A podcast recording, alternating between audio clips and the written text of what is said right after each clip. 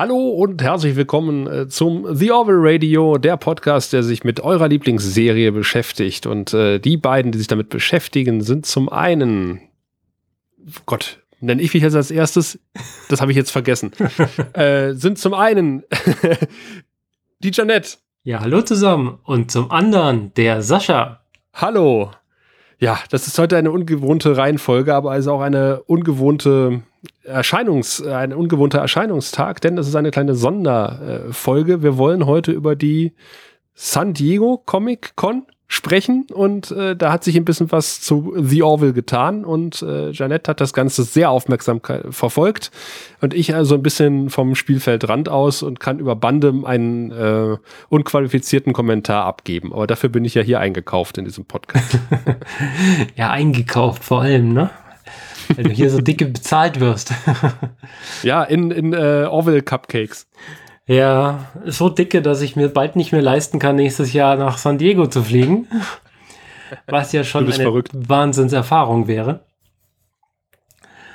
Ja, San Diego Comic Con, das ist immer ein ziemlich großes Ding. Vor allem, weil es dort äh, nicht nur Stars gibt, denen man irgendwie Händchen halten kann und mit denen ein Foto macht, wie man das üblicherweise von Conventions kennt, sondern äh, dort gibt es auch die großen äh, Fan-Experiences, wie sie es nennen. Also in irgendeiner Art aufgebaute Dinge, die man als Fan dort erleben kann. Und für sie Orville war dort einiges an Uniformen zu sehen und Modellen und Props. Und es sind wohl einige perfekt gestylte äh, Moklaner und sonst wie Uniformierte von der Orville mhm. auf dem roten Teppich unterwegs gewesen. Also nicht nur so ein paar Cosplayer, sondern so richtig schick. Ich habe bei Twitter ein paar Fotos gesehen und hatte den Eindruck, dass da vor allen Dingen so Produzenten äh, rumgelungert sind äh, von The Orville. Also jetzt nicht Seth MacFarlane oder vielleicht auch, ich weiß es nicht. Aber ich habe so, so, so eher so die zweite, dritte Garde äh, bei Twitter gesehen, die sich da gemeldet hat von der Comic-Con. Da habe ich jetzt tatsächlich nur gar nicht so den Einblick drüber, wer das jetzt im konkreten Fall war, weil ähm, ja, mich haben hauptsächlich die Bilder der Uniform interessiert. Die haben ja. die so V-förmig aufgestellt, also zwei blaue vorne in die Mitte und die restlichen dann so immer schräg dahinter. Und dann haben sie gemerkt, ihnen geht der Platz aus und dann haben sie Isaac noch ganz dahinter gequetscht. Ach cool. Also das war eigentlich nicht cool, weil es sieht voll hässlich aus, weil das Outfit von Isaac will man eigentlich angucken und das war wirklich so in die Ecke gequetscht, dass du es kaum noch angucken konntest. Ähm, und dann standen da äh, mehrere Modelle der Orville, auch in relativ groß. Könnten, kann sein, dass ein Teil davon Studioobjekte waren, vielleicht auch einfach nur zum Ausstellen, wie auch immer. Es waren äh, Kleidungsstücke, die sonst so in der Serie aufgetaucht sind, sichtbar. Zum Beispiel die aus der äh, letzten Folge, das Kleid mit der Regenbogenbohr von Dr. Finn. Und mit dem Schwänzchen. Genau. Und okay. das Outfit, das äh, Isaac beim ersten Date anhatte, mit der Buntfaltenhose okay. und dem kragenlosen äh, Hemd. Der Spießerlook. Ja. Aber das eigentlich Wichtige ist ja eigentlich, wie geht's weiter? Ja, äh, denn äh, auf der Comic-Con wurden nicht nur merkwürdige neue äh, Star Trek-Serien angekündigt mit Trailern, sondern es äh, ging auch um die dritte Staffel The Orville, die ja nun bestätigt war eigentlich schon, aber äh, obwohl wir das eigentlich alle so gedacht haben, kommt die gar nicht bei Fox. genau, sie haben sich für einen Streaming-Bieter entschlossen, weil, ja, weil, warum? Äh, weil das so ist. ja, das, das Warum ist jetzt natürlich so die Frage. Ähm, die Möglichkeiten sind natürlich jetzt erstmal groß, weil du bist nicht mehr darauf äh, fokussiert, Folgen zu produzieren, die in den üblichen Timeslot des regulären Fernsehen passen. Mhm. Du musst nicht mehr äh, Story-Pausen einbauen, wo die Werbung platziert ja. wird. Und scheinbar, so wie es aussieht, gibt Hulu ihnen, denn sie sind zu Hulu gegangen, ihnen deutlich mehr Geld. Oh, das ist natürlich immer gut. Das bewahrt uns hoffentlich vor Sets wie dem Nazi-Gefängnis. Oh, Ja, oh Gott, ja, erinnere mich nicht daran. Ähm, vor allen Dingen kann man aber auch auf einem auf einem äh, Streamingdienst äh, ganz anders reden. Also man hat zum Beispiel das F-Wort noch nicht gehört bei The Orville und man kann ein bisschen intensiver fluchen. Man könnte vielleicht ein paar Brüste zeigen, ähm, was ich auch nicht unbedingt alles sehen und hören will bei The Orville, aber die Möglichkeiten wären jetzt da. Also manchmal hat man ja so den Eindruck, dass Seth MacFarlane sich da doch ein bisschen am Schlüppi reißt, äh, was seine Ausdrucksweise betrifft. Und äh, diese Restriktionen fallen jetzt halt auch weg. Ich weiß nicht, wie restriktiv da Hulu ist. Ja, genau das wäre, wären so Optionen. Wenngleich ich jetzt ausgerechnet aus unserer jetzt aktuellen Folge äh, Deflectors, ja, da sagt unsere gute ja, er, jemand könne zur Hölle fahren. Und das ist jetzt auch schon eher so eine Formulierung, hm. die so im regulären Fernsehen dann doch eher ein bisschen selten ist. Also es ist jetzt schon die, eine drastischere Formulierung für The Orville. Aber wenn, wenn diese Restriktionen ja, okay. für wir müssen unter sechs Jahre vertretbar im öffentlichen Fernsehen bleiben, wegfallen, dann wird es interessant. Ja, ich glaube, da hättest du und ich, glaube ich, was anderes gesagt als Fahrt zur Hölle. Ja, da gibt es viele Möglichkeiten. Das diese etwas blumigere Ausdrucksweise könnte man jetzt quasi äh, übernehmen. Ähm, ich habe die Ankündigung gesehen und habe auch ähm, nach Reaktionen ein bisschen gesucht und äh, also in den Videos, wo es darum ging bei YouTube, dass äh, The Orville jetzt zu Hulu wechselt, äh, waren die häufigsten Kommentare, damit ist die Serie für mich gestorben. Oh Gott, wie soll ich das denn jetzt sehen in Zukunft? Jetzt noch einen Streaming-Dienst ja. abonnieren. Ähm, das kommt offensichtlich nicht ganz so gut an habe ich so den Eindruck. Ich, äh, ich kann mich auch irren, ich, weil ich die restlichen äh, 1120 Kommentare nicht gelesen habe, sondern die obersten fünf. Ähm, es kann sein, dass sie nicht repräsentativ waren. Ja, es ist ein bisschen so, dass momentan in allen Fandoms seit der äh, Comic-Con in San Diego die, die Fronten brennen, weil es wurde mhm. viel angekündigt, viel verändert sich und viele Leute sind mit vielen Dingen eher unzufrieden, ohne konkret zu sa sagen zu können, warum, sondern sie sind erstmal pauschal sauer. Und wir haben ja momentan generell das Problem, dass die Streaming-Anbieter sich auffächern und die Sendungen, die, die ursprünglich quasi alle bei Hulu oder bei Netflix ge gewesen sind, sagen wir vielleicht bei Amazon jetzt auch noch, die gliedern sich jetzt auf diverse Anbieter aus. Von, von Disney Plus über äh. Apple, über CBS oder was auch immer. ABC, das äh, nimmt kein gutes Ende, weil die Leute, wenn sie für jedes Ding einzeln die 9 Euro bezahlen müssen, dann äh, läuft es halt darauf hinaus, dass man manche Dinge guckt und manche Dinge halt komplett beiseite lässt. Wie wie und ob Hulu in Deutschland ähm, vielleicht sogar mit einer deutschen Synchro verfügbar wäre, es steht komplett in den Sternen. Also ob die Verwertungsrechte wieder nach Pro7 gehen, zumindest mal für die deutsche Version, ist dann halt offen. Aber es ist dann halt auch die Frage, wenn eine Folge so ein bisschen derber wird und länger und nicht mehr in das reguläre Fernsehkonzept passt, strahlt das Pro7 dann noch aus? Das habe ich mich auch gefragt. Dann ist mir eingefallen, äh, wenn ich, wenn, wenn ich mich nicht komplett täusche, äh, da weißt du bestimmt besser Bescheid als ich, ist Game of Thrones bei RTL 2 gelaufen. Äh, ehrlich gesagt bin ich mir nicht ganz sicher, wo Game of Thrones gelaufen ist. Aber ich meine, Game of Thrones wäre auch in einem deutschen Fernsehen, in der deutschen Synchro gelaufen, auf einem, auf einem linearen Fernsehen, äh, Fernsehprogramm. Meine ich zumindest. Äh, korrigiert mich, wenn ich falsch liege. Ähm, also es scheint nicht völlig unmöglich zu sein. Ich finde es eher reizvoll, äh, weil man hält ja The Orville immer gerne vor. Das ist ja wie Star Trek der 90er. Ich liebe Star Trek der 90er. Ähm, aber wenn halt diese klassischen Werbeeinblendungen. Die Kamera zoomt äh, auf, auf einen Charakter zu, weil man hat jetzt irgendwie gerade was äh, Spannendes erfahren. Dann kommt die Werbung und dann wird die Situation erst aufgelöst. Ich glaube, das spielt da eine große Rolle, dass sich The Orville halt noch sehr 90er Jahre mäßig anfühlt. Und wenn man halt ähm, diese Restriktion rausnimmt, diese Werbe, diese gezwungenen äh, dramaturgischen Akte, um da Werbung reinzufurchen, äh, färchen, glaube ich, tut das der Serie gut. Dann wird sie moderner Find, glaube ich, das, das, das, das hm. hoffe ich. Äh, ich bin mir nicht ganz sicher, ob das die Serie wirklich besser macht, wenn sie den 90er Jahre Charme verliert. Sie kann moderner werden, aber dann, dann ist die, die Schwelle zu wir hauen jetzt mal Special Effects und Blödsinn rein wie bei anderen Star Trek Serien und dann verliert sie den eigentlichen Charme. Denn sie Orville punktet ja nicht mit Special Effects im eigentlichen Sinne, sondern mit, mit ordentlicher, guter Story. Ja, aber du hast mittlerweile, wenn, wenn du die Story schreibst, äh, musst du ja quasi momentan schreiben, erster Akt, zweiter Akt, dritter Akt. Ähm, am Ende von Akt 1 muss halt irgendwie was Dramatisches passieren, dann kommt die Werbeunterbrechung, dann kommt das und das. Diese Struktur ist halt mhm. nicht mehr da. Und du hast erzählerische Freiheiten. Und ich glaube, das heißt, McFarlane kann das auch ausnutzen. Ja, hoffen wir es mal. Ohne den Charme, den The Orville hat, äh, zu verspielen. Aber halt diese, diese Werbeunterbrechung hat mich halt immer so ein bisschen genervt. Ja, mich auf jeden Fall auch. Bei, bei ja, Betrachten ja. der Folgen.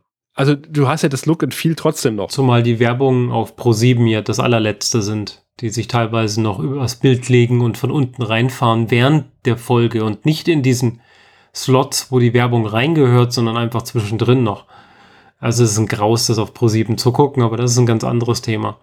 Äh, Thema ist ja zum Beispiel, wie kommt das nach Deutschland? Das hast du ja vorhin angesprochen. The Handman's Tale zum Beispiel läuft auch bei Hulu äh, im Original. Und das ist, glaube ich, in Deutschland bei Netflix. Ja, das wäre immerhin eine gut, ganz gute Option. Netflix mag ich. Das, das war jetzt ein Fragesatz. Also ich, ich bin mir jetzt auch nicht 100, weil ich habe keinen Streamingdienst abonniert. Äh, insofern bin ich da der falsche Ansprechpartner. Ist, ist es nur angelesenes Wissen.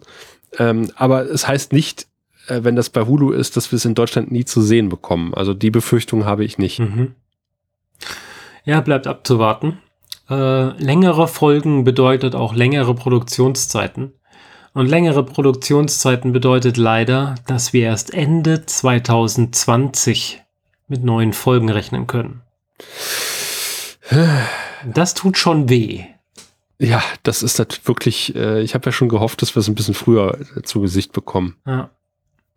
Weil wir machen jetzt noch, äh, weiß nicht, acht Folgen in unserer Review oder neun. Und dann ist es das erstmal gewesen für anderthalb Jahre. Ja.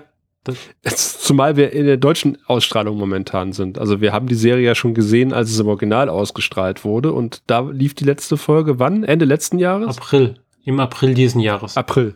Okay. Das ist schon extrem, äh, die Lücke dazwischen. Ja.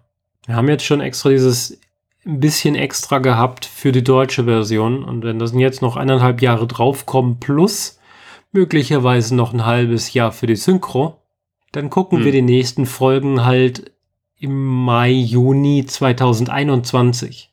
Ja, vermutlich. Ja. Bis dahin sind unsere Zuhörer wahrscheinlich an Altersschwäche gestorben. Solange könnt ihr immer alte Folgen von uns hören. Ja. Um die Wartezeit zu überbrücken. Oder. Die gehen nicht kaputt, wenn man sie zweimal runterlädt, ne? das, das, das, das, stimmt. Oder ihr, ihr macht, ihr spielt eigene ähm, Orville-Folgen nach, denn tatsächlich äh, bringt Eagle Moss äh, Raumschiffmodelle raus. Ja, auch ein Ding, das sie für 2020 angekündigt haben. Von Eagle Moss ist, glaube ich, die größte Reihe immer noch die Star Trek Raumschiffe. Äh, quasi jedes Schiff, das irgendwo mal irgendwo zu sehen war, gibt es als Modell von denen. Und jetzt soll es das auch von The Orville geben. Mhm. Ob es da auch jedes Modell, was irgendwann mal irgendwo zu sehen war, gibt, das steht allerdings noch, Achtung, in den Sternen. ähm, denn äh, was relativ eindeutig ist, äh, das Modell haben wir auch schon gesehen, dass es die Orville geben wird von Eagle Moss. Ähm, aber wie viele andere Modelle und welche Schiffe genau, das weiß man noch nicht so. Naja, wir können davon ausgehen, dass, wenn die eine eigene Serie dafür starten, dass die quasi alle Schiffe umsetzen, die sie irgendwo zu Gesicht, die man irgendwo so gesehen hat. Äh, äh, und muss ja auch Hand aufs Herz ehrlich sein, es gibt nicht so viele verschiedene Modelle äh, oder Schiffstypen bei, bei The Orville. Äh, die sind, kommen ja alle aus dem Kloncomputer. Also es gibt, es gibt natürlich die, die Standard, das Standard Union-Schiff in verschiedenen Größen und mal hier mit einem Heckspoiler oder nicht. Dann, dann gibt's halt das Grillschiff, dann gibt's die Shuttles, die werden auf jeden Fall rauskommen, äh, da bin ich mir sehr sicher. Vielleicht ein Moklan-Schiff, mit dem Mockland Shuttle, was wir nächste Woche das erste Mal sehen werden und besprechen werden hier äh, in diesem Podcast. Und äh, ja, vielleicht dann noch die äh, von Isaacs Rasse, die Schiffe. Und dann noch die von den mit roter Haut. Ja. Und den hässlichen mit dem Frachter. Ja, den Frachter noch. Genau, also da gibt es ja noch ein paar Möglichkeiten. Und dann ist auch, dann ist man schon bei diesem Generationsschiff. das, das Riesengenerationsschiff wird das äh, Übergrößenmodell, das mit dem Sonderpreis. Würde ich sagen.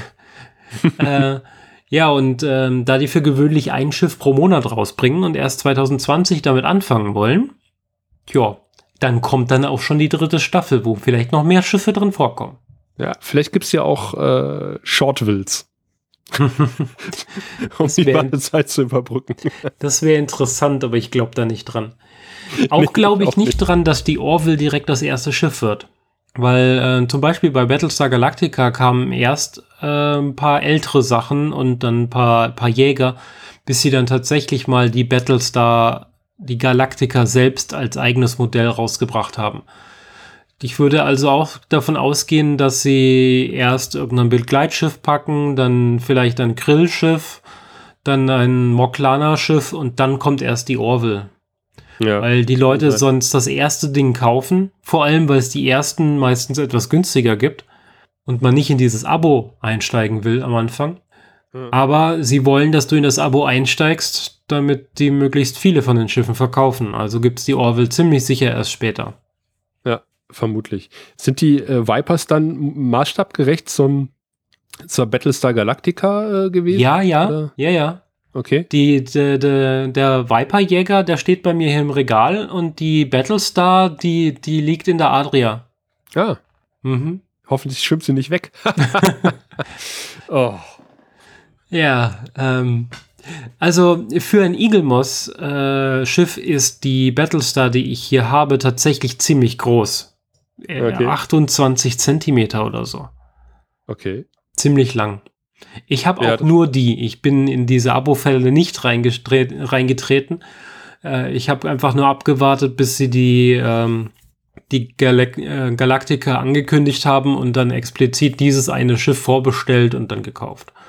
Ja, ja aber 28 Zentimeter ist äh, für Eagle Moss, glaube ich, echt schon groß. Mhm. Wenn ich so die Standardmodelle, äh, die normal Zeitungen beiliegen, so von meinem geistigen Auge fliegen lasse. Die sind so zwischen 8 und 10 Zentimeter. Ja, so hätte ich es verortet. Genau. Zumal es die meisten dieser Zeitschriften ja nicht mehr in, äh, in irgendein Regal schaffen. Ne? Ja. Also selbst am Bahnhofskiosk habe ich ab und zu mal ein Schiff gesehen, aber schon seit zwei Jahren keins mehr. Ja, ich wollte den Bahnhofskiosk jetzt nicht äh, hervorkramen.